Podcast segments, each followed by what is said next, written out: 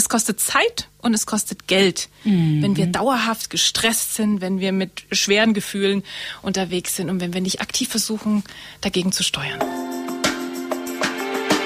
Get Happy. Der Achtsamkeitspodcast von Antenne Bayern. Und hier ist Kati Kleff. Herzlich willkommen zur neuen Folge von Get Happy. Wie schön, dass ihr dabei seid. Ich wünsche euch einen wunderbaren Sommertag. Wir tauchen heute tiefer ein in die wunderbare, stärkende und vor allem ressourcenreichen Welt der sogenannten positiven Psychologie. Wir verdanken diesen Ausdruck dem amerikanischen Psychologen Abraham Maslow, der ihn bereits 1954 zum ersten Mal in den Mund nahm. Aber scheinbar war die Welt noch nicht bereit dafür, denn es dauerte weitere weitere über 40 Jahre, bis die positive Psychologie eine breitere Aufmerksamkeit bekam. Es war Martin Seligman, der die bis dahin weit verbreitete sogenannte defizitorientierte Psychologie, sprich alle Aufmerksamkeit auf die Probleme, völlig auf den Kopf gestellt hat und behauptete, naja, wenn wir Menschen wirklich helfen wollen, dann empfiehlt es sich, den Fokus auch mal zu verändern, auf die positiven Aspekte des Menschseins nicht immer nur auf die Schwächen und die Fehler. Glück, Optimismus, Geborgenheit, um nur ein paar zu nennen. Dieser Ansatz hat sich tatsächlich bis heute durchgesetzt. Warum das so ist und wie wir positive Psychologie auch in unserem Alltag ganz leicht etablieren können, das erläutert uns Katharina Erhardt. Als ehemalige Fondsmanagerin und Aktienhändlerin hat sie sich schon vor über zehn Jahren diesem Thema verschrieben und bildet sich seitdem unermüdlich weiter, hat zahlreiche Aus- und Fortbildungen für positive Psychologie absolviert, coacht Menschen und Firmen und bringt einen ordentlichen Schwung guter Energie mit. Hallo, liebe Katharina. Hallo, danke, dass ich hier sein darf. Ja, super schön, dass du hier bist, denn wir werden in der nächsten Stunde sehr ressourcenreich arbeiten. Sehr gerne. Vielleicht mal zum Einstieg, weil äh, das war ein Begriff, den kannte ich gar nicht. Defizitorientierte Psychologie. Für alle, die das noch nie gehört haben, wie würdest du das erklären mit deinen eigenen Worten? Ich werde oft gefragt, mit positiver Psychologie gibt es dann auch eine negative Psychologie. Ja, und dann kommt der Fachbegriff defizitorientiert sehr häufig ins Spiel und die klassische klinische Psychologie hat sich einfach darauf fokussiert, Krankheiten zu heilen. Mhm. Was ist ein Burnout? Was ist eine Depression? Was können wir dagegen tun? Mhm. Und wenn wir es vielleicht auf einer Skala aufzeichnen, dann beschäftigt sich die bisherige Psychologie auf einer Skala von minus 10 bis 0. Ja, wir stellen vielleicht fest, du hast gerade irgendwelche seelischen Belastungen und ich entlasse dich, wenn du auf der Null bist. Also mhm. beschwerdefrei, keine Symptome mehr. Und wir haben festgestellt, es reicht nicht. Mhm die Kehrseite von nicht krank sein ist nicht automatisch glücklich. Und dass es völlig andere Mechanismen sind, die dazu führen, ob wir auf der Skala von plus von 0 auf plus 10 kommen. Und das zu erforschen, hat sich die positive Psychologie als Ziel gesetzt. Ach, ich finde das ganz wunderbar, weil ich glaube, diese sogenannte defizitorientierte Psychologie ist einer der Gründe, warum doch noch viele Menschen so ein bisschen Berührungsängste haben mit dem Thema Psychologie, weil sie denken, ja, aber ich will ja nicht die ganze Zeit nur über meine Probleme reden. Absolut. Mhm. Und Kathi, du bist jemand, der geht ja in deinem Podcast auch mit einem guten Vorbild voran. Du sprichst auch über deine eigene Therapie. Für viele ist das schon immer noch, noch sehr schwierig. Mhm. Und es ist vielleicht auch gar nicht bei jeder Art von Herausforderung, auch von psychischer Herausforderung, der richtige Weg, ganz tief in die Kindheit zu tauchen, was auch alles schief ging, was in deiner Jugend schief ging. Also sich damit intensiv zu beschäftigen, ist schon auch sehr belastend. Klar. Also ich weiß es aus der Traumatherapie. Mhm. Da haben ja auch viele Angst, dass man dann immer wieder ins Trauma geht und so. Und das macht man natürlich nicht, weil man möchte ja keine Retraumatisierung provozieren, sondern auch da wird ganz viel gearbeitet mit Ressourcen stärken, äh, den Körper überhaupt mal wieder mit einbeziehen und eben nicht immer wieder in die Urwunde reinzutauchen und die Klienten da mit der Nase reinzustupsen und zu sagen, na komm, dann, weil genau davor haben wir ja Angst. Wir haben ja Angst vor den negativen Gefühlen. Und du hast Martin Seligmann schon angesprochen. Und was vielleicht viele nicht wissen, Martin Seligmann war und ist einer der berühmtesten Depressionsforscher der USA. Mhm. Er hat sich in aller Tiefe mit der Materie beschäftigt. Und er war es tatsächlich, der nicht als erstes, wie du gesagt hast, sondern aber am lautesten zur Jahrtausendwende gesagt hat, die Psychologie hat was übersehen. wir haben einen Fehler gemacht. Es ist nicht die Kehrseite von nicht krank sein, glücklich zu werden. Und etwas, was mich mal sehr berührt hat, was er sagte, war, er hat Psychologie studiert, um zu lernen, wie man Menschen glücklich macht. Mhm. Und manchmal ist es ihm nach vielen Therapiestunden gelungen, einen Mensch von seiner, von seinen Ängsten, von seiner Hoffnungslosigkeit, von seiner Trauer zu befreien. Im besten Falle, was übrig geblieben ist, war ein leerer Patient, nie ein glücklicher. Mhm. Und dafür steht er eigentlich morgens nicht auf. Und ich bin auch an der einen oder anderen Hochschule ähm, und darf da jetzt einen Praxiskurs Psychologie geben für Psychologiestudierende. Super. Und ich finde es äh, schockierend. Menschen studieren jahrelang Psychologie und haben noch nie von dieser anderen Seite gehört. Und das ist so schön, dass sich das jetzt ändert. Wunderbar, es wird so dringend Zeit, weil ich glaube, gerade das Psychologiestudium ist sehr wissenschaftsorientiert, aber auch sehr viel Stochastik und ja, so Mathe, Mathematik die meisten fallen wegen Mathe so. durch. Total verrückt. Was, also was hat Mathe da? Na gut, egal, das ist ein anderes Thema. Heute reden wir über die sogenannte positive Psychologie. Bevor wir da tiefer einsteigen, wenn du Lust hast, magst du uns einen kleinen Einblick geben in deinen Werdegang? Ich habe es in der Anmoderation schon gesagt, du kommst eigentlich aus dem Finanzwesen und hast aber irgendwann vor ja gut zehn Jahren jetzt gesagt, das war's noch nicht für mich. Ich irgendwas fehlt mir oder wie kam es dazu, dass du in diese Materie tiefer eingestiegen bist? Ich bin vor zwei Jahren fast komplett ausgestiegen. Mhm. Und eigentlich erstmal mit dem Wunsch, eine Pause zu machen und eigentlich aus dem Wunsch motiviert. Ich habe schon immer in München gewohnt, beziehungsweise Murnau. Ich komme aus Murnau. Und hatte aber meinen Job in Stuttgart. Und nach 14 Jahren Wochenendpendeln und Wochenendbeziehungen hat man irgendwann gesagt, es reicht. Ich hatte eine sehr lange Kündigungsfrist, habe gesagt, komm, ich kündige erstmal, ich mache einen Sommer frei. Ich laufe über die Berge. Bin von München nach Venedig gelaufen, wow. etwas, was mich sehr glücklich gemacht hat. Und habe dann gesagt, ich suche mir im Herbst in Ruhe was Neues. Und ich dachte eigentlich, ich gucke schon wieder im gleichen Bereich. Und habe das auch gemacht und habe gemerkt, es geht jetzt nicht mehr. Mhm.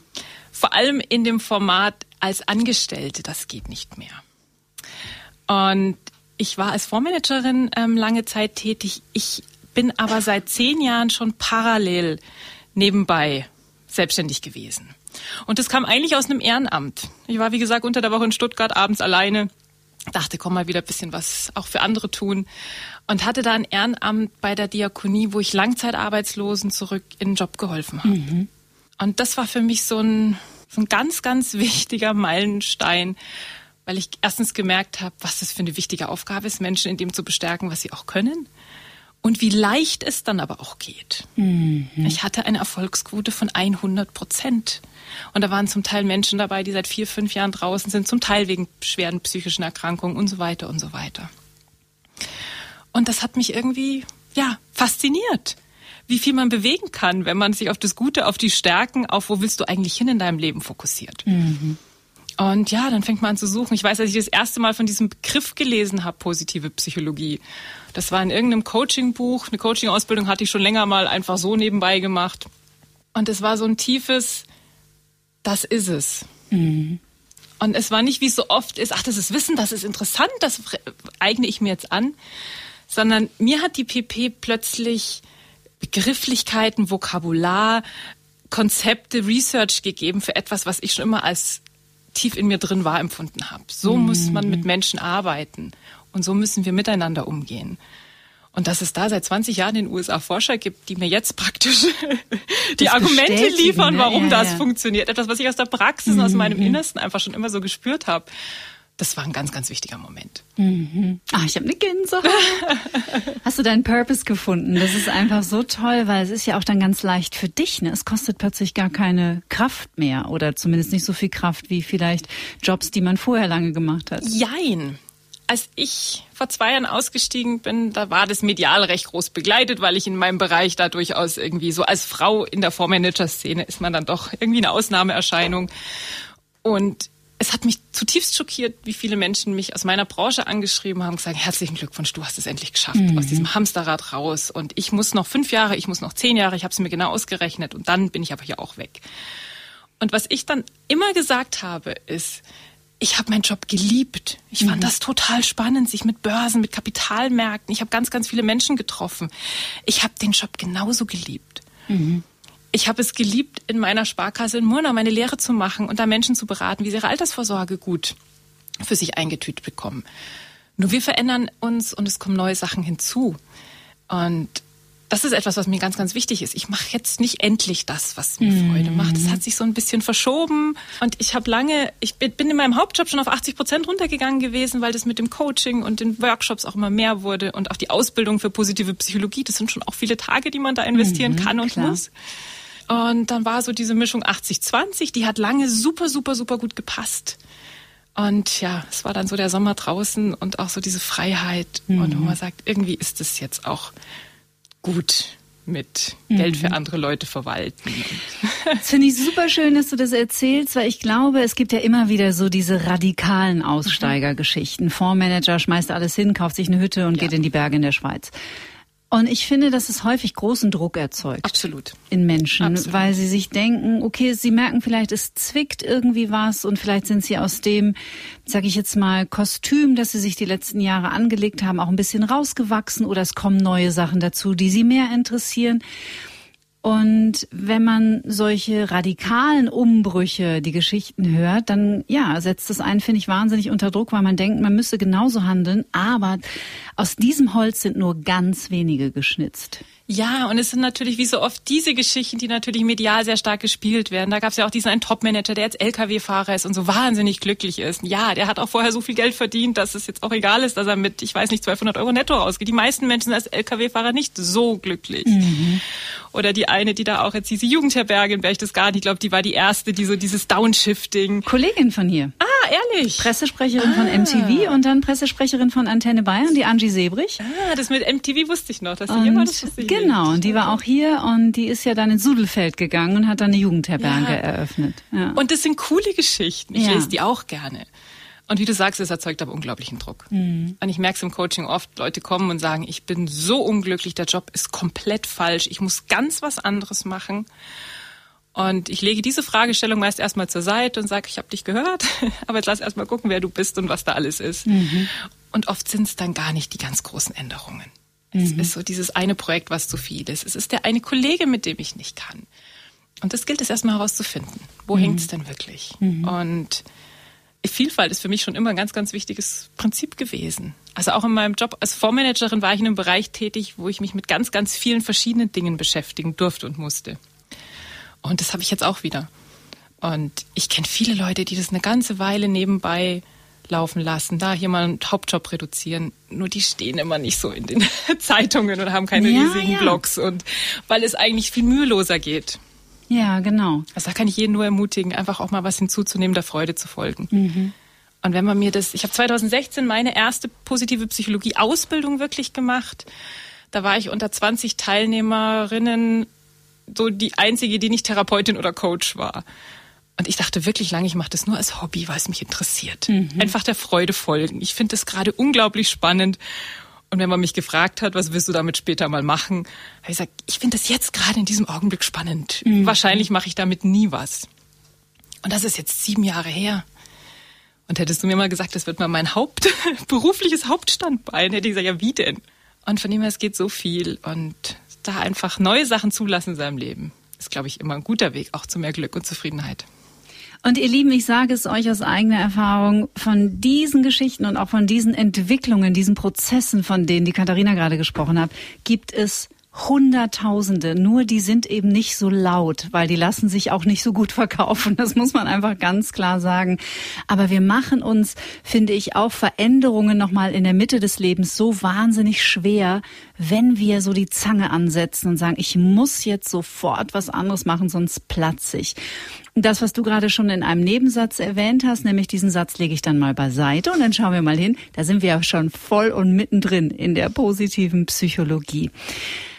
In deinen Worten, was würdest du sagen, warum wir Menschen oder respektive vor allem unser Gehirn so eingenordet ist auf das Negative im Leben? Weil da beginnt ja eigentlich Ja. das Problem Ja. in Anführungsstrichen. Woher kommt das? Wir haben alle einen riesigen Negativity Bias. Und vermutlich liegt es daran, dass wir alle von denen abstammen, die in der Steinzeit schon eher auf die Risiken geachtet haben. Und es macht evolutionsbiologisch ja tatsächlich Sinn.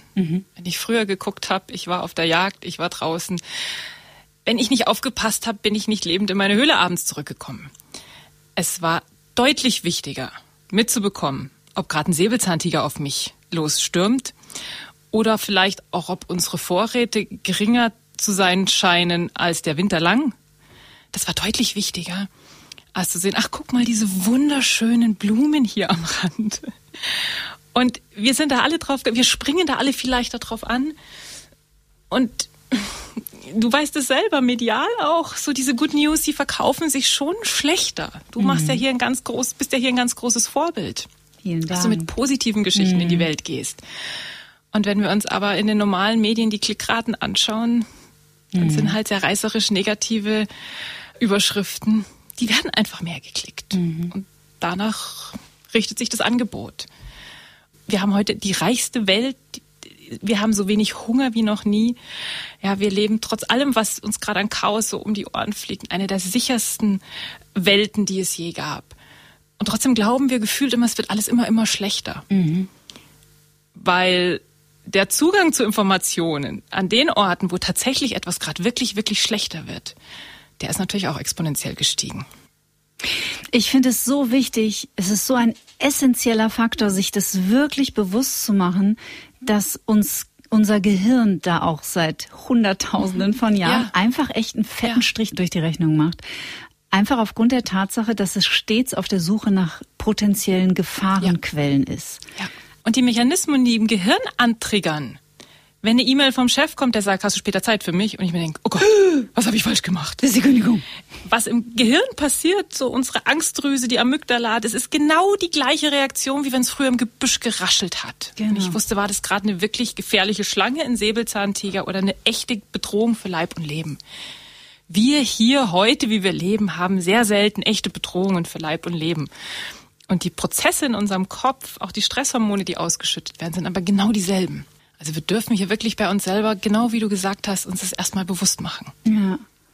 Ja, es ist so ein Gamechanger, wenn wir merken, dass wir so ein bisschen da äh, biologischen Prozessen oder chemischen Prozessen äh, des Körpers kurz mal ausgeliefert mhm. sind, weil wenn uns das bewusst wird, können wir auch das Ruder dann irgendwann Step by Step anfangen, selber in die Hand zu nehmen. Ein kleiner Tipp, den es hier wirklich ja, gibt. Ja, super gerne. Kommt von dem positiven Psychologen Dan Siegel. Der sagt, nannte es auf Englisch Name it to tame it. Mhm, schön, schöner Satz. Also gibt dem erstmal einen Namen, was da gerade ist. Oh, ich habe Angst. Oh, ich mhm. bin aufgeregt. Oh, ich bin unsicher, was gerade mein Chef von mir möchte. Ja, was auch immer. Und in dem Moment, wenn schon mal ein Label dranhängt, ein Schild, kann die Zuordnung passieren und wir beruhigen uns. Mhm. Neulich hat, ich gebe ja auch Ausbildung in positiver Psychologie inzwischen, und neulich hat einer unserer Teilnehmer dann den Satz dann ergänzt um und feel it to heal it.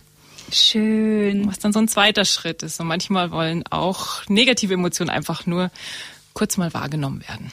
Also auch wenn wir mal noch kurz in diesem Prozess bleiben, wenn wir uns vorstellen, okay, also unser Gehirn äh, möchte, dass wir überleben, ja. deswegen sucht es nach Gefahren. Das ist eine gute Absicht erstmal. Das ist erstmal eine gute Absicht und wenn wir das dann benennen, um es zu zähmen, also to tame it, dann merkt ja auch unser eigenes System, wir haben diesen Warnschuss wahrgenommen und drücken ihn nicht beiseite. Weil wenn wir uns so, ich stelle ja. mir das immer so vor wie so ein kleines Manschgall in meinem Körper, der sagt, hallo, hallo, da ist eine Gefahr, hallo, hallo. Ja.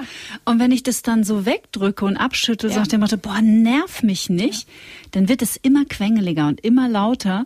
Und ich hatte ja hier vor ein paar Monaten die Hirnforscherin Dr. Britta Hölzel zu Gast und die hat es auch nochmal ganz klar gesagt, den Kampf verlieren wir. Mhm. Da sitzt unser Gehirn definitiv am längeren Hebel. Liebe Katharina, wir werden heute sprechen über PERMA. Positive Emotionen, Engagement, Relationship, Meaning und Accomplishment. Das ist die Abkürzung PERMA. Was verbirgt sich dahinter? Erzähl mal. Es war eines der ersten Forschungsprojekte der positiven Psychologie, beziehungsweise ja auch eine ihrer Hauptfragestellungen. Was ist Glück? Mhm. Was ist gutes Leben? Wie geht gelingendes Leben?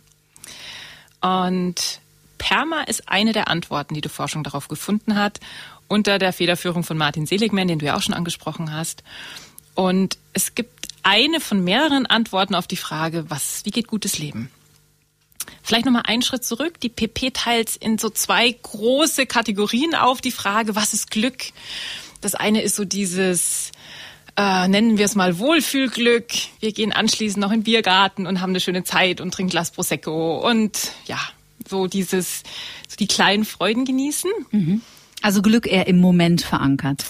Eher in so flüchtigen Dingen, vielleicht auch mal so die Freude über ein neues Paar Schuhe. Okay.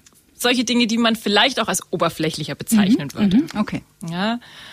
Und auf der anderen Seite so dieses eudaimonische Glück, das geht auf Aristoteles zurück, der so sagte, werde zur besten Version deiner selbst. Mhm. Und ganz oft kommen dann die, ich nenne sie immer gern spirituellen Streber und sagen, das eine ist total unwichtig. Es geht gleich drum, was kannst du der Welt geben? Was mhm. ist dein mhm. Purpose? Mhm. Du musst ganz, ganz hoch andocken. Und wir haben es gerade während Corona gemerkt. Was hat uns denn am meisten gefehlt? Mhm. Es waren genau dieses kleine, ich kann mal eine Freundin treffen. Ja, wir gehen in Eis essen. So diese kleinen Freuden. Also vermutlich brauchen wir beides. Ja. Und auf dieser Seite von diesem eudaimonischen Glück, man könnte es im Deutschen auch als Werteglück übersetzen, so eben dieses Bestreben, so zur besten Version meiner selbst zu werden. Da gibt es verschiedene Forscher, die dazu geforscht haben. Und das bekannteste ist dann tatsächlich von Seligman das Perma-Modell. Mhm. Weil es so schön einfach ist, ja. du hast es gerade perfekt erklärt. Und weil wir fast alle Themen der PP da super darunter andocken können. Mhm. Und ein Grund, warum es auch so verbreitet ist, es hat auch im Business und Unternehmen inzwischen wirklich Einzug gehalten. Also auch wie man Führungskräfte darin trainieren kann, genau auf diese Säulen zu achten. Wir fangen einfach mal an, oder beim P. Positive P. Emotionen und warum sie so wichtig sind. Das klingt jetzt ein bisschen banal. Oh, aber es hat so viel Tiefe. Ja. so, ey, wenn ich gute Gefühle habe, geht's mir gut und ist einmal eine Säule für, nennen wir es Glück, wenn wir jetzt mal diesen Begriff mhm. verwenden wollen. Und es gibt eine Forscherin, Barbara Fredrickson, die forscht schon seit den 80er Jahren an dem Thema, wofür sind positive Emotionen eigentlich gut? Warum haben wir die? Mhm. Du hast gerade vorhin selber so schön dargelegt, warum wir diese anderen Gefühle haben, Angst, was die alles, da wissen wir, was die für Nutzen haben. Scham verhindert vielleicht, dass wir ja, uns lächerlich machen, gibt uns Grenzen. Aber wofür haben wir diese andere Seite? Ist das so ein reines Luxusprodukt? Ah, das ist eine interessante Frage. Sie war die erste, die die gestellt hat. Mhm schon in den 80er Jahren, schon noch weit vor Martin Seligman und sie wurde da auch erstmal ziemlich verlacht dafür, weil das keine wissenschaftliche Fragestellung ist. Mhm. Und sie hat unglaubliche Dinge herausgefunden. In Kürze haben positive Emotionen natürlich auf unser seelisches Empfinden einen positiven Effekt, auf unser körperliches, Vielleicht kennst du das, wenn du Stress hast und dann passiert was Lustiges und du hast einen Lachanfall, vielleicht was mit deinem Hund. Es löst sich sofort was. Vorbei im selben Moment, genau. Also bis zu einem bestimmten Maße kann das wirklich auch als Gegenspieler wirken für Stress, für negative mhm. Emotionen. Und, und damit kriegt man die Firmen. ich halte inzwischen wirklich positive Emotionen, Workshops in Firmen. Wenn mir das vor fünf Jahren jemand gesagt hätte, ich sage, sowas kann es nicht geben. Es erhöht unsere Kreativität, es erweitert unseren Blickwinkel. Es macht uns tatsächlich klüger, wir können vernetzter denken. Und wir alle haben, fast alle haben heute ein Arbeitsumfeld, wo es einfach nicht mehr darum geht, stupide etwas abzuarbeiten, sondern wo wir einfach mit anderen vernetzt, kreativ irgendwie wirken sollen mhm. und dürfen. Und eine der bekanntesten äh, Gegenforschungen, die es dazu gibt, die Gegenprobe, hat ähm, Richard Wiseman aufgestellt. Er hat Menschen in zwei Gruppen geteilt. Die einen waren maximal gestresst, die anderen glücklich zufrieden, hatten gerade ein lustiges Video angeguckt. Und er hat ihnen eine Zeitung gegeben und hat gesagt, Aufgabe ist so schnell wie möglich zu zählen, wie viele Bilder in dieser Zeitung sind. Mhm. Wird die Zeit gestoppt. So, die gestresste Gruppe hat im Schnitt drei Minuten gebraucht. Die entspannte, glückliche zwei, knapp drei Sekunden. Wahnsinn. Warum? Warum ist die Frage? In diesem Fall war es tatsächlich auf Seite 2 dieser Zeitung war eine halbseitige Anzeige. Sie können jetzt aufhören zu lesen. In dieser Zeitung sind 46 Bilder enthalten. Und die anderen sind da einfach drüber. Und das können wir wirklich heute auch mit Bildschirmanalyse messen, wie sich der Fokus verengt. Irre. Ein verengter Fokus. Und die anderen haben das gesehen, haben gesagt, hier 46 und waren fertig. Und die gestresste Gruppe hatte eine zweite Chance. Weiter hinten war nochmal eine Anzeige, wo haben drin Sie stand, auch nicht gesehen. wenn Sie Ihrem ähm, Versuchsleiter diese Seite zeigen, bekommen Sie 100 Dollar extra. Mhm. Und auch das hat niemand gesehen. Ergo, es kostet Zeit und es kostet Geld, mhm. wenn wir dauerhaft gestresst sind, wenn wir mit schweren Gefühlen unterwegs sind und wenn wir nicht aktiv versuchen, dagegen zu steuern. Mhm. Und dann hast du natürlich die Unternehmen an Bord, wenn du sagst, Absolut. es kostet Geld. Kostet Zeit und Geld, Leute. Ja, sehr gut. Es ist nicht nur hier Wohlfühl, happy. Nee. Wir müssen dafür sorgen, dass alle glücklich sind. Vielleicht ist es tatsächlich nicht die primäre Aufgabe von Unternehmen, aber es hat für beide Seiten einen Effekt. Es ist eine Win-Win-Situation. Mhm. Dir geht's gut an deinem Arbeitsplatz und dein Arbeitgeber hat mehr von dir. Du mhm. bist kreativer, du bist besser, du bist klüger. Mhm. Und du bist kooperativer mit anderen. Es gibt ja mittlerweile auch so viel Forschung, was die Dankbarkeitspraxis angeht. Auch da weiß man ja, dass es ganz andere Prozesse auch im Körper aktiviert. Also man denkt immer, oh, wie soll ich ein Dankbarkeitsjournal schreiben? Weil es wirklich was verändert. Ja. Und zwar körperlich und psychisch. Ja. Also man unterschätzt es ja. immer noch.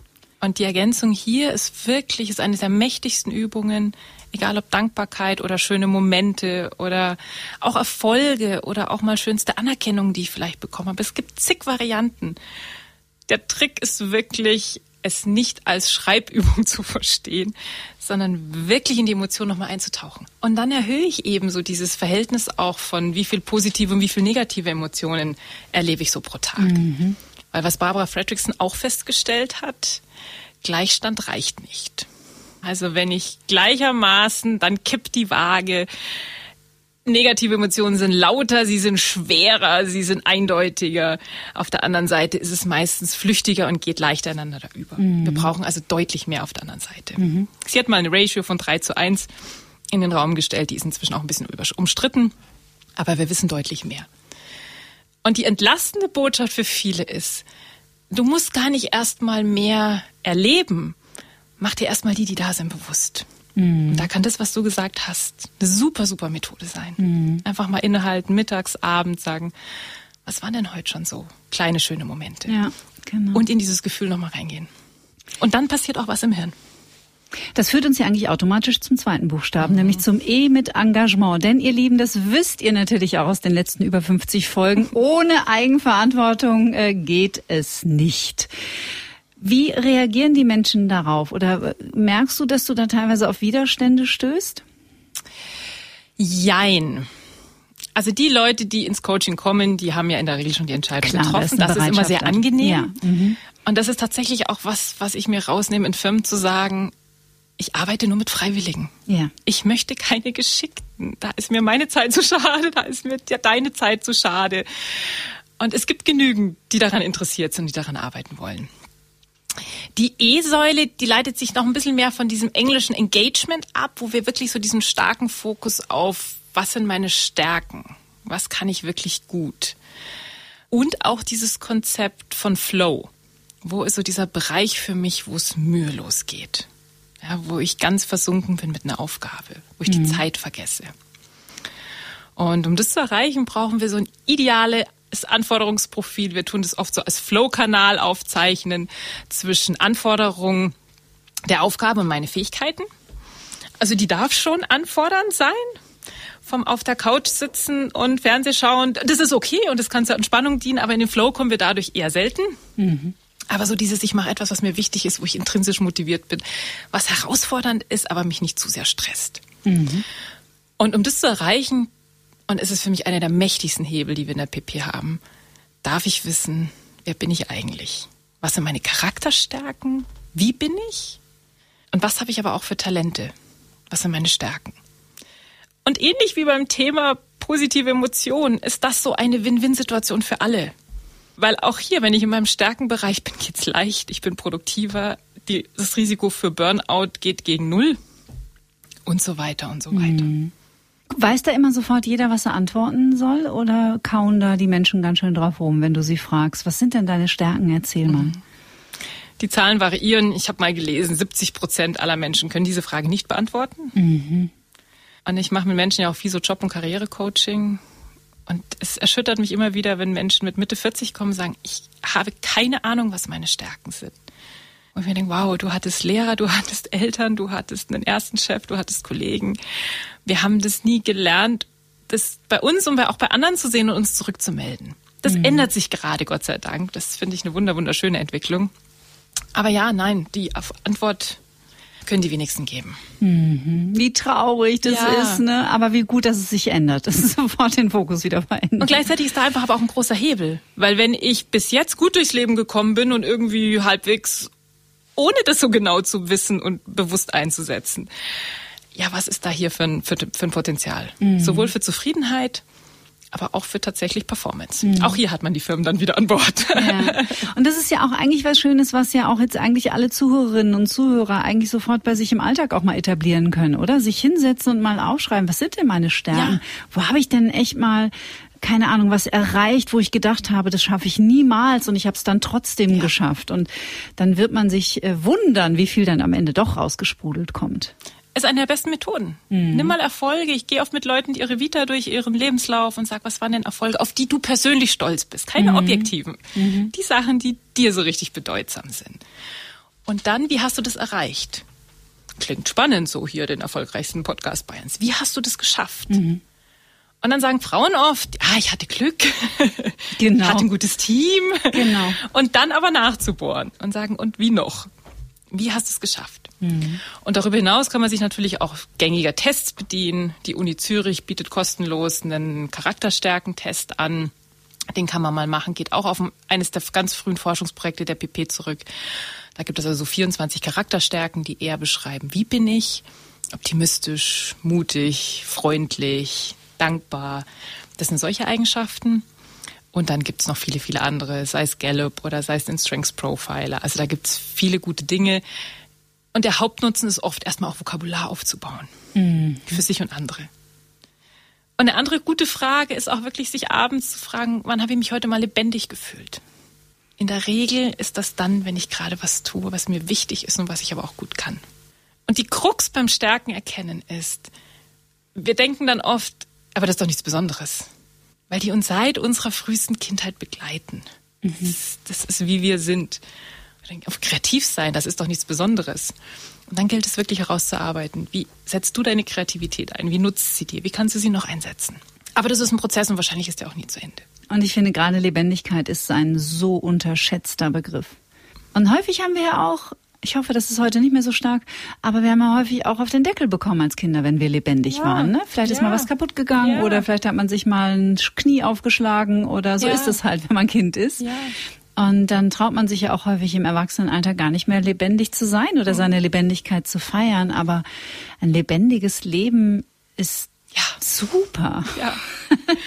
Und wenn du nochmal auf die Kindheit referierst, wir sind auch alle mit dem Rotstift aufgewachsen. Ja, oh ja. Ja. Mhm. Der eine Fehler auf drei Seiten Aufsatz, der wurde irgendwie angestrichen. Ja. Und auch das dürfen wir bei uns im Kopf versuchen ja. zu ändern. So. Ja. Und gleichzeitig gab es, ich weiß nicht, wie es in deiner Schule war, also ich lasse oft Klientinnen ihre alten Grundschulzeugnisse, da wo damals wirklich der Text geschrieben wurde, zumindest jetzt hier in Bayern. Das ist zum Teil total berührend. Und die Leute haben Tränen in den Augen, weil da oft wirklich Dinge stehen. Ich sag ja, und das bist du heute auch. Es hat sich in deinem kindlichen Ich halt anders gezeigt, deine Freundlichkeit, deine Kreativität, als es es heute tut. Aber ganz oft kriegt man da auch schon ganz gute Impulse. Mm, super süß. Wir kommen zum R, Relationship, also sprich gute Beziehungen. Und ich glaube, da muss man äh, nicht Raketenwissenschaft studiert haben, um zu wissen, das ist natürlich auch super essentiell. Ja. Und einer der engsten Kollegen von Martin Seligman hat mal auf die Frage, wenn man die positive Psychologie in einem einzigen Satz zusammenfassen müsste, gesagt, dann wäre es der Satz, Other people matter. Mhm. Andere Menschen sind wichtig. Und es geht gar nicht drum, habe ich tausend Freunde, ja, bin ich jeden Abend irgendwie unterwegs, sondern habe ich diese ein, zwei Menschen, die ich nachts um drei anrufen kann. Mir geht's gerade schlecht. Und auch aus der Forschung im Arbeitsumfeld wissen wir, eine Person, wo ich weiß, ich kann sagen, oh, Kathi geht mir die Chefin heute auf den Keks, mhm. ohne dass ich Angst haben muss, dass es gegen mich verwendet wird, trägt signifikant zur Zufriedenheit und damit auch wieder zum bleibe ich psychisch gesund, geht es mir gut in meinem Arbeitsumfeld, verlasse ich das Unternehmen irgendwann oder bin ich eher geneigt zu bleiben. Und auch hier gibt es ganz, ganz tolle Forscher, die ganz tolle Sachen entdeckt haben. Und auch in den frühen ja, 90er Jahren gibt es John Gottman, der eigentlich Paare beforscht hat und geguckt hat, was unterscheidet denn glückliche Paare von denen, die sich trennen. Und er konnte zum Schluss mit einer 92-prozentigen Trefferquote Paaren voraussagen, ob sie in fünf Jahren geschieden sind. Und eine Sache, die er herausgefunden hat, war, es geht nicht so sehr darum, streitet ihr euch viel oder nicht, sondern wie ist das Verhältnis mhm. von positiver Ansprache zu räum deine blöden Socken weg. und da waren Paare, die fast nie streiten, ja, und auch Paare, die viel streiten, aber dieser Quotient war das Entscheidende.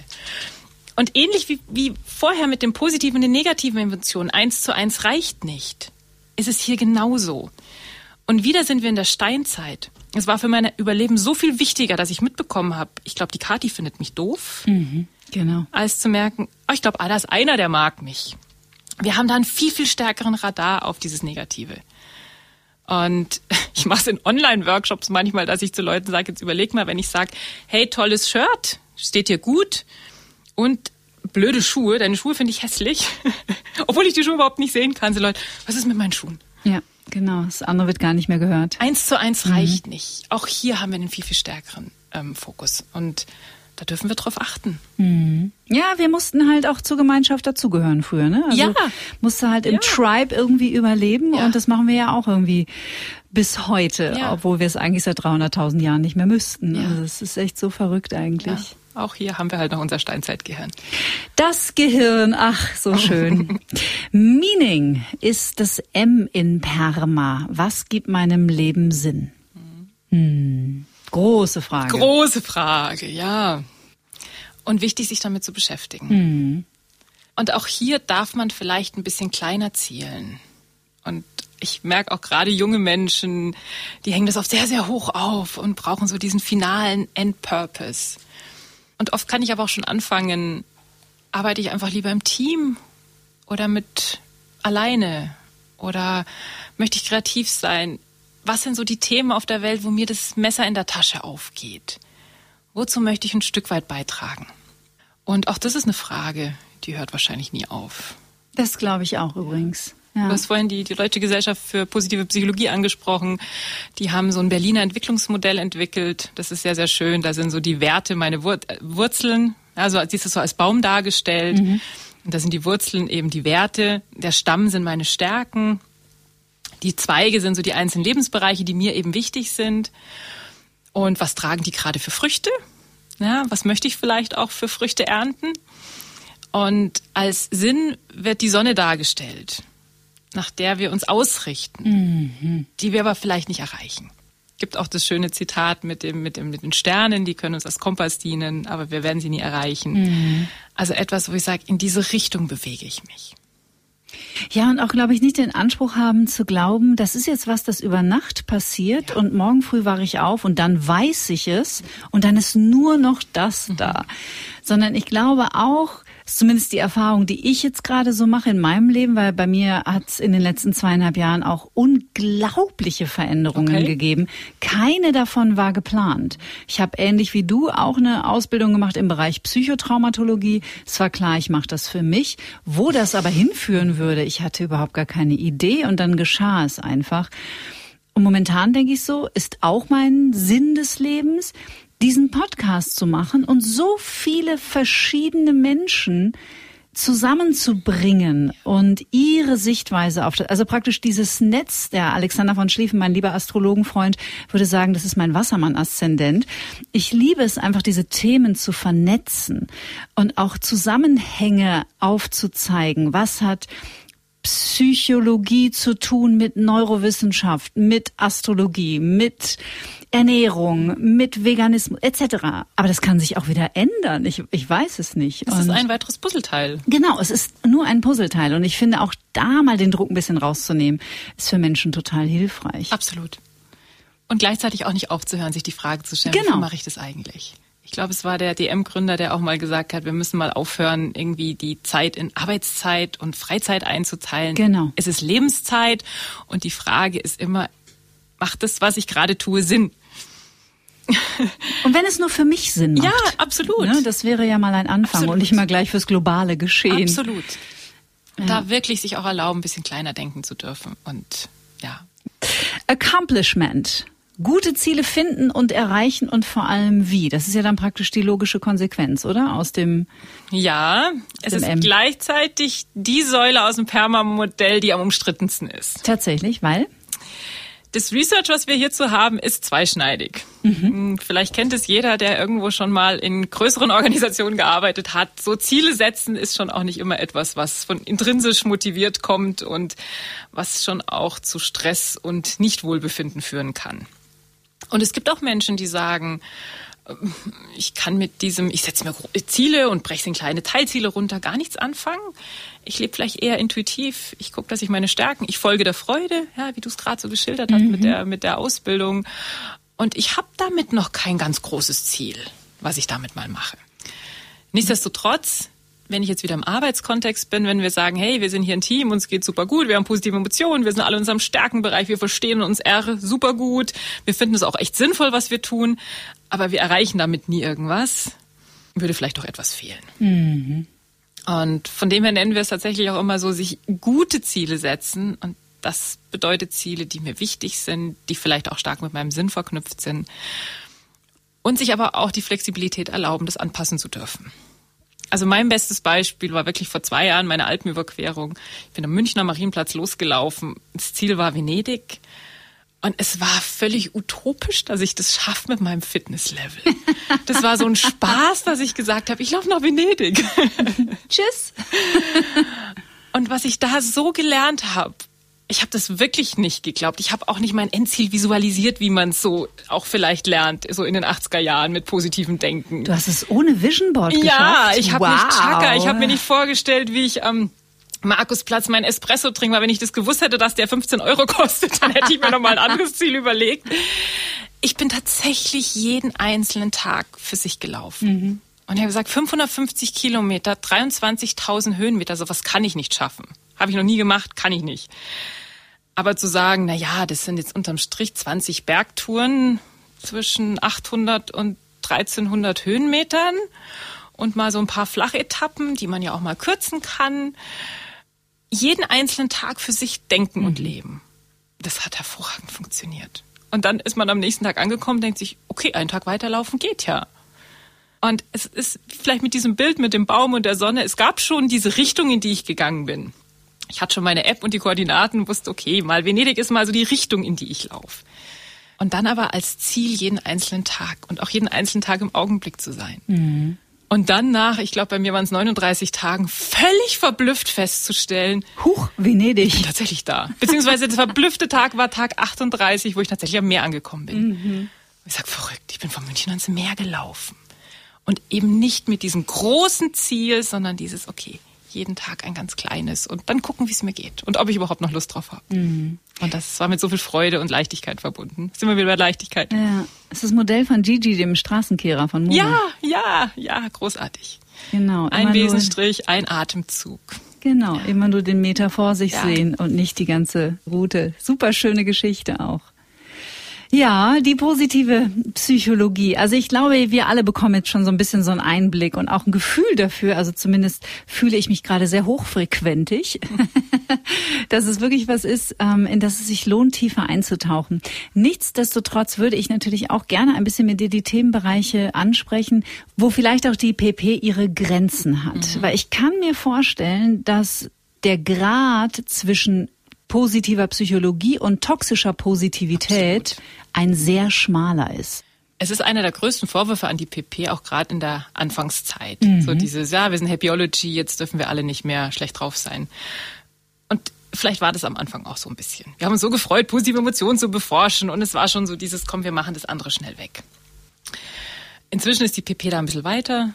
Ja, wir haben schon auch so dieses negative Emotionen haben ihre Daseinsberechtigung und die müssen wir auch sehen und vielleicht das Bedürfnis dahinter, was verletzt wurde. Also auch die haben ja eine wichtige Botschaft für uns. Aber ich, neulich hat auch jemand zu mir in einem Team gesagt, wir sprechen nicht mehr über Negatives. Oh, sag, schwierig. Sehr schwierig und gar nicht gut. Ja. Und wenn das also so ist, dass wir sagen, wir passen mal ein bisschen auf, wir jammern schon alle sehr viel, wir lästern alle sehr viel, wir versuchen uns mal alle an die eigene Nase zu packen und es ein bisschen zu ändern, durch was anderes zu ersetzen, ist es absolut sinnvoll. Wenn es plötzlich ein Verbot gibt, negative Gefühle zu haben oder irgendwas auch mal Kritik auszusprechen, dann wird es natürlich schwierig. Und dann ja, ist es auch ist ja, nicht mehr gesund. Genau, dann ist es toxische Positivität. Ja. Und ein anderes Beispiel haben wir auch so beim Thema Gesundheit. Und für mich ist so Steve Jobs so ein krasses Beispiel, der ja seine Bauchspeicheldrüsenkrebserkrankung ja zum besten Ereignis seines Lebens hochstilisiert hat. Mm, Weil man sagt, es hat mir immer so eine klare Guideline gegeben, ist das, was ich jetzt heute Morgen tue, wirklich sinnvoll und wichtig? Ich habe ja nur noch ein paar Monate. Und er hat es immer als so das, ist das Beste, was mir je passiert ist, bezeichnet. Und das finde ich schwierig. Und ich habe auch mit Krebspatientinnen schon in Kliniken gearbeitet da entsteht oft ein zusätzlicher Druck. Ja. Jetzt musst du aber was draus lernen und du musst, musst die beste Zeit deines Lebens werden und du musst eine ganz wichtige, coole Erkenntnis daraus ziehen aus deiner mhm. Krankheit. Und ich sag, stopp, erstmal ist das ein Riesenmist, wenn dir sowas passiert. Genau. Und dass das hinterher vielleicht kommt und dass wir auch solche Effekte von posttraumatischem Wachstum kennen, wo Menschen wirklich aus schwersten Situationen über sich hinausgewachsen sind. Das kann passieren und das kann man auch fördern, aber das an den Anfang von so einer, am Anfang von so einer Krise zu setzen, ist absolut schrecklich. Mhm. Da darf man erstmal einfach nur traurig und wütend sein. Ja, so ist es. Und es gibt eine bekannte Gegenspielerin, auch der PP. Ich überlege gerade, wie sie heißt. Ich glaube, Heidenreich. Ihr Buch heißt Smile oder Die. Mhm. Sie war auch schon mehreren prominenten E-Mail-Verkehren mit Martin Seligman, weil sie auch gesagt, ich hatte Brustkrebs und ich war schockiert, wie in Amerika ein Druck herrscht, da jetzt das zu der wichtigsten Zeit eines Lebens machen zu müssen. Und wo die Tatsache, dass man daran auch sterben kann, wirklich so eine Randnotiz ist. Und hier gilt es schon eine Grenze zu ziehen. Das geht nicht. Menschen, die belastet sind, zusätzlich Druck zu machen, sie müssen jetzt happy sein, sonst stimmt mit ihnen was nicht, ist absolut schlimm. Mhm, total. Total. Und es ist wieder auch so eine, so eine Dualität, ne? entweder oder, also so ein Schwarz oder Weiß. Also entweder du gibst dich, du gibst dich jetzt auf und dann stirbst du halt an Krebs, das hast du dann eben davon, oder du siehst die Riesenchance. Aber gerade bei so einer Diagnose ist ja auch die Gefühlslage und das, was in einem Menschen passiert, das findet ja gleichzeitig auf so vielen Ebenen statt. Ja. Und bei den Krebspatientinnen, also mit denen ich auch gearbeitet habe, da kommt dann auch oft nochmal dazu, wahrscheinlich warst du auch vorher schon so negativ, sonst wäre das gar nicht passiert. Ah. Und das ist wirklich böse da werde ich wirklich auch wütend. wir wissen, es gibt Veranlagung, wir wissen, es gibt Vererbung, wir wissen, es gibt so viele Dinge, wo ich einfach auch nicht steuern kann. Ja. Eine Freundin von mir, die arbeitet mit Meditation äh, mit Paaren, die einen Kinderwunsch haben mhm. und hat damit wirklich ganz, ganz tolle Erfolge.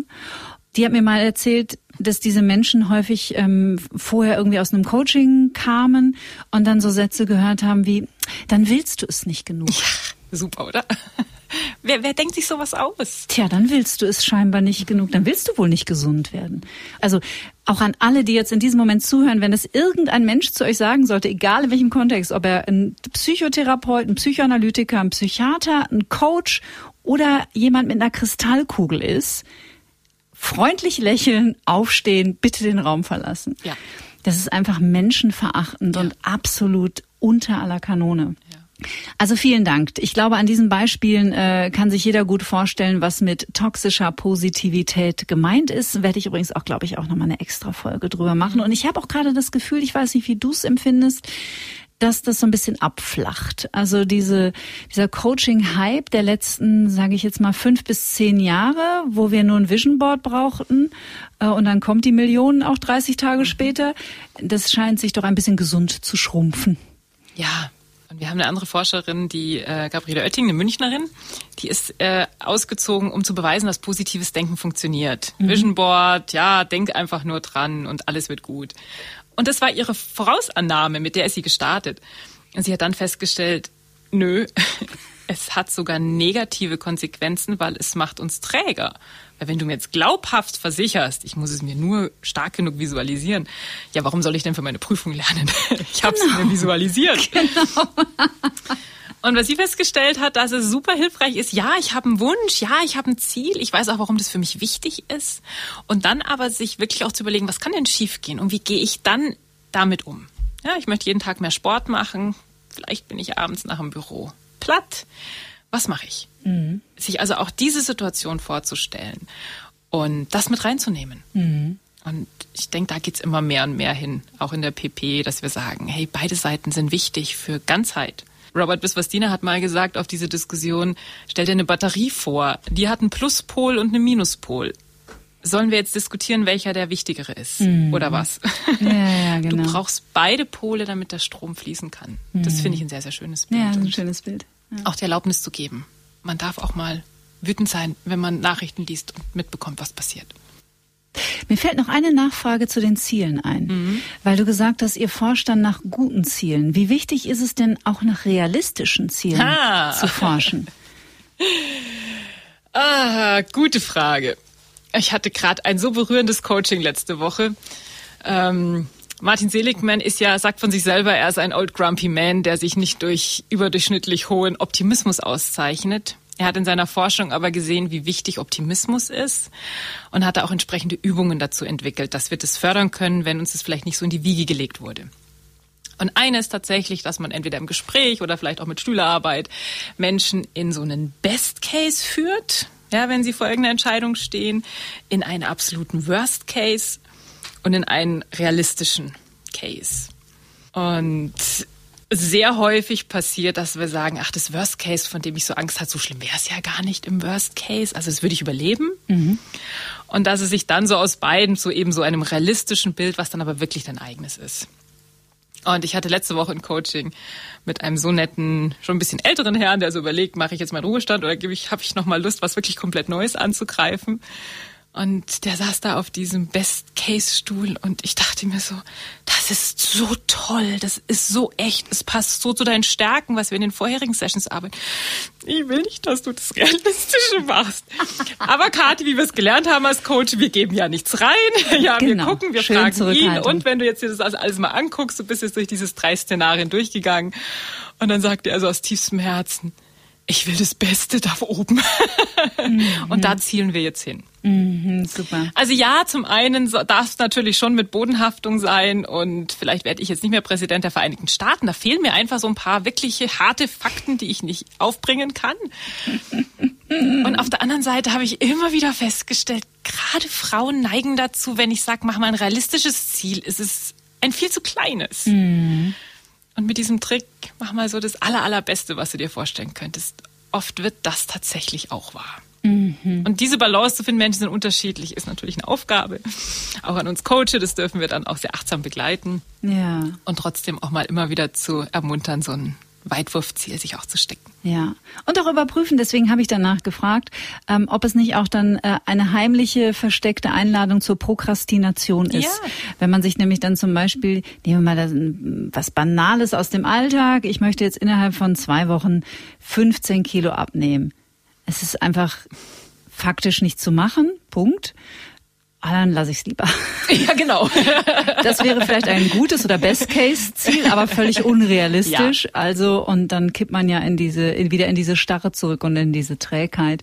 Also auch da darf man ein bisschen kritisch überprüfen. Vielleicht so eine Mischung aus Best und ja. Most Realistic ja. Case. Ja. Liebe Katharina, also in deinem Fall treffen sich ja zwei super spannende Bereiche, nämlich das Finanzwesen, in dem du so viele Jahre gearbeitet hast, und das Glück des Menschen. Also muss ich dir die Frage stellen. Ist es denn wirklich so, dass Geld glücklich macht? Ah, große Frage, Groß, schöne Frage. Ja, ja. Wichtige Frage. Und wir werden sicher Menschen finden, die sehr schnell reflexartig sagen, nein, Geld macht nicht glücklich. Und wenn wir auf die Forschung gucken, wissen wir, das stimmt einfach so als Aussage nicht. Mhm bis zu einem bestimmten Punkt ja. Und ich habe es vorhin erwähnt, mein Berufseinstieg war bei einer kleinen Sparkasse in Murnau. Und es war eine meiner prägendsten Erfahrungen, als ich im dritten Lehrjahr am Schalter stand und eine Rentnerin kam und zehn, damals noch Mark, abheben wollte. Und das Konto war gesperrt und tausend Warnhinweise. Und ich musste ihr sagen, ich darf das nicht rausgeben. Und sie mir dann weinend zusammengebrochen sagt, aber ihre Tochter kommt zu Besuch, sie wollte einfach was kochen. Mhm. Und jetzt kommen Leute und sagen, nee, Geld macht nicht glücklich. Bis zu einem bestimmten Punkt, ja. Wir haben hier unterschiedliche unterschiedliche Größenordnungen. Also Kahnemann hat auch letztes Jahr was veröffentlicht. Da waren es so ungefähr 60.000 Jahreseinkommen, Haushaltseinkommen. Andere in den USA haben wir so 80, 85.000. Wo wir sagen, wenn ich 15.000 Euro im Jahr verdiene, und ich verdoppel mich auf 30, dann habe ich einen signifikanten Anstieg im Wohlbefinden. Mhm. Weil ich einfach mehr Möglichkeiten habe. Ich kann plötzlich in Urlaub fahren. Ich habe Wahlmöglichkeiten. Wenn ich mich von 30 auf 60.000 verdoppel, ist auch noch ein Anstieg messbar, nicht mehr ganz so stark. Und dann irgendwo, natürlich je nachdem, wohne ich in München Innenstadt oder gibt es irgendwo so einen Grenznutzen. Mhm.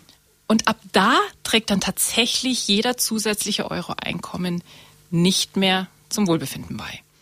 Weil es so eine Selbstverständlichkeit geworden ist, oder? Weil ich habe, was ich brauche. Ich habe Wohnen, ich habe Kleidung, ich habe so diese kleinen Extras, ich kann in Urlaub fahren. Und in der Regel muss ich dann für viel mehr Geld auch viel mehr tun. Ich habe weniger Freizeit, ich habe weniger gute Verbindung mit anderen Menschen. Also es schöpft mir auf der anderen Seite was ab. Dafür, dass ich sage, wenn erstmal so die Grundbedürfnisse plus ja, gestillt sind, mhm. Wenn ich schaffe, ein bisschen was zur Seite zu legen, wenn es keine Katastrophe ist, wenn die Waschmaschine kaputt geht. Ja, wenn das erstmal alles erfüllt ist, dann trägt in der Regel tatsächlich es nicht mehr zu Wohlbefinden mhm. Spannend. Eine zweite spannende Frage, die wir aus der Forschung auch wissen, ist, wie gebe ich denn Geld aus, damit es mich glücklich macht? Wenn ich dann erstmal in diesem mhm. Zustand bin, dass ich sage, okay, es ist ein bisschen was da. Und da haben wir auch sehr, sehr klare Hinweise darauf, dass besser in Erlebnisse als in Dinge. Ja, wenn ich einmal in, ich weiß nicht, eine tolle Reise gemacht habe in der Toskana. Wir sind mal in der Toskana mit der Vespa irgendwie durch die Weinberge gefahren. Das war so traumhaft schön eine Handtasche, die ich mir vor fünf Jahren gekauft habe, selbst wenn sie vielleicht teuer war, die nehmen wir irgendwann nicht mehr wahr. Sowas nutzt sich sehr, sehr schnell ab. Mhm. Der teure Parkett unter meinen Füßen ist irgendwann nur noch ein Boden, den ich nicht mehr sehe. Aber so Erlebnisse gerade mit anderen und wenn sie mit positiven Emotionen verknüpft sind, von denen haben wir irre lange was. Mhm. Genau, wir können sie jederzeit wieder abrufen. Ja, und das ja. Gehirn ist sofort wieder auf der Vespa ja, in der Toskana. Ja, und wir wissen auch, Geld ist wir mit und für andere ausgeben macht uns in der Regel auch zufriedener. Ah ja. gab mal eine Studie, da hat man Leuten fünf Dollar in der Früh in die Hand gedrückt und hat gesagt, du musst dir dafür jetzt heute was kaufen für mhm. dich. Mhm. Und anderen hat man es in die Hand gesagt, du musst jetzt was kaufen für andere. Und die einen haben sich halt selber einen Kaffee beim Starbucks geholt, die anderen haben jemanden eingeladen. Und wenn man dann abends gemessen hat, waren dann die, die eben für andere was gemacht haben, da deutlich zufriedener und hatten irgendwie ein schönes Erlebnis oder verknüpfen das mit was Positivem. Mhm. Also ja, Geld bis zu einem bestimmten Punkt ist es wichtig. Und da will ich auch gerade immer Frauen dazu ermutigen, tut da was für euch, das ist echt wichtig. Weil ich mache die Beobachtung, dass äh, auch Menschen, die jetzt, sage ich mal, überdurchschnittlich verdienen, das irgendwann gar nicht mehr wahrnehmen. Mhm. Und da auch den Fokus eher auch auf das Negative legen, als auf das, was sie haben. Also eher auf den Mangel als auf die Fülle. Und es ist schon ziemlich erstaunlich, wo man dann auch manchmal ein bisschen verwundert daneben ja, steht. Total. Und vergleichen ist eh so ein Turbo-Booster zur Unzufriedenheit. Ja. Und irgendwem seine Yacht ist immer noch mal fünf Meter länger und ich muss mich furchtbar drüber ärgern. Wir wissen auch, wenn ich 60.000 verdiene im Jahr und ich weiß, alle meine Kollegen verdienen 45, dann bin ich deutlich zufriedener, als wenn ich 80 verdiene und ich weiß aber, alle anderen kriegen 120. Mhm. Und das ist ja verrückt, wenn wir uns das mal überlegen. Total, ja. Es gab mal einen Schriftsteller, der hat mal gesagt, zieh lieber in eine normale Gegend, in, in ein schönes Haus, ja, als dass du in die beste Gegend ziehst. Und da aber halt nur das kleinste. In kleinste, einem normalen Haus. Weil das ist dein ja. Umfeld, du wirst jeden Tag ja. sehen, ich habe hier das kleinste Haus in der Straße. Ja, Selbstwert. Ja, ja. Also Thema Vergleichen ist auch eins, wo wir ein bisschen auf uns aufpassen dürfen und versuchen, uns selbst mehr als Maßstab zu nehmen. Da war so viel Positives drin in dieser schönen Folge über positive Psychologie. Ich danke dir sehr. Ich darf am Schluss verraten, mein Kollege Paul Johannes Baumgartner hat dich entdeckt. Ja. Und hat mir sofort eine E-Mail geschrieben und gesagt, die ist so toll, die Katharina, die musst du einladen. Und jetzt warst du endlich da. Und ich würde natürlich auch gerne mit dir zum Schluss das machen, was ich mit all meinen Gästen mache. Ich beginne einen Satz und du bringst ihn zu einem Abschluss. Okay, let's try. Katharina Erhardt, das erste, was ich morgens nach dem Aufstehen tue, ist morgens und aufstehen sind zwei ganz schlechte Worte in einem Satz. Ähm, ich versuche es zu vermeiden, ganz früh morgens aufzustehen. Ähm, ja, wenn es dann sein muss, dann ist es so ein mehr ums Überleben kämpfen. Nicht meine Zeit. Am besten entspanne ich mich, wenn ich durch die Berge laufe, gerne auch ein paar Tage oder länger alleine und am oder im Wasser. Egal ob Badewanne oder Bergsee oder auch Meer. Meinem inneren Kritiker begegne ich, indem ich. Die PP würde jetzt sagen, mit Selbstmitgefühl und mit der Idee, dass man dem auch eine innere Freundin, einen inneren Freund daneben stellen kann. Meine Antwort wäre, ich habe hier vielleicht vom Elternhaus ein bisschen Glück gehabt. Ich begegne dem tatsächlich ziemlich selten und wenn, dann ist er meist auch sehr konstruktiv. Mhm. Da habe ich ein bisschen Glück gehabt. ist doch schön. Ich komme immer noch an meine Grenzen, wenn ich unausgeschlafen bin, hungrig bin und bei so kleinen Sachen, so wenn es im Zug kein Internet gibt, da mhm. flippt bei mir kurzfristig innerlich was aus. Kommt das innere HB-Männchen. Aber hallo. Bevor ich schlafen gehe. Seit zwei Jahren tatsächlich sehr häufig arbeite ich, weil das so meine beste Zeit ist, so von 22 bis 2 Uhr. Ich liebe das. Und alles ist still und, und ich liebe da tatsächlich auch dieses Gefühl, direkt danach ins Bett zu gehen und zu wissen, ich mache was, das mich wirklich, wirklich mhm. erfüllt. Mhm. Als ich 20 war, dachte ich, das Wichtigste ist, die Welt zu sehen und die Welt zu bereisen. Ich will auf keinen Fall hier runtergehen, bevor ich nicht echt ganz viele Länder und viele verschiedene Menschen kennengelernt habe. Ich wünschte manchmal, ich hätte früher gewusst, dass. Dass es leicht gehen darf und dass ich manchmal tatsächlich auch nur sagen muss, was ich mir wünsche. Und dass es da draußen ganz, ganz viele Menschen gibt, die bereit sind, einen zu unterstützen. Wenn man erstmal selber klar ist, zu wissen, da will ich hin und das ist mir aber total wichtig dabei.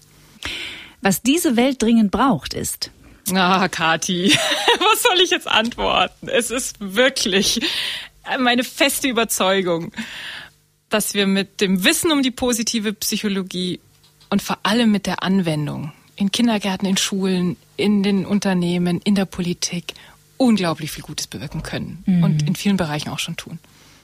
Achtsamkeit bedeutet für mich? Das ist so dieser wohlig warme Moment, wenn es einem gelingt, so ganz mit dem gegenwärtigen Augenblick so verschmolzen, verheiratet zu sein. Und wenn man so ein tiefes inneres alles ist gut Gefühl hat. Hm. Und zu guter Letzt, Liebe ist. Etwas, das sich theoretisch in jedem Moment und auch zwischen jedem Menschen herstellen lässt, ich glaube, es ist nichts Exklusives. Und die PP nennt es ähm, manchmal Mikromomente der Verbundenheit. Mhm. Und das immer wieder zu erleben und auch her zu, herstellen zu können, ist etwas, was mich unglaublich glücklich macht. Ja. Katharina Erhardt, ich danke dir sehr für deinen Besuch. Schön, dass du da warst. Alles, was wir über dich wissen müssen, das findet ihr natürlich wie immer in den Show Notes. Und in der nächsten Woche geht es äh, um ein Thema, das ganz wunderbar eigentlich zu dem, vor allem was du jetzt am Schluss nochmal gesagt hast, passt. Ich spreche nämlich mit der Schauspielerin Michaela Ehinger über das Thema Präsenz. Ah, sehr schön. Und präsent sein. Und da ist er ja der gegenwärtige Moment. Und wie viel Kraft und wie viel Power darin liegt. Und warum es so lohnenswert ist, sich da immer wieder, immer wieder, immer wieder zu verankern und dahin zurückzukehren. Darüber spreche ich mit dir. Ist auch super schön. Und äh, ich danke, danke, dass du da warst. Danke dir. Alles Gute. Alles Gute. Get Happy. Der Achtsamkeitspodcast von Antenne Bayern.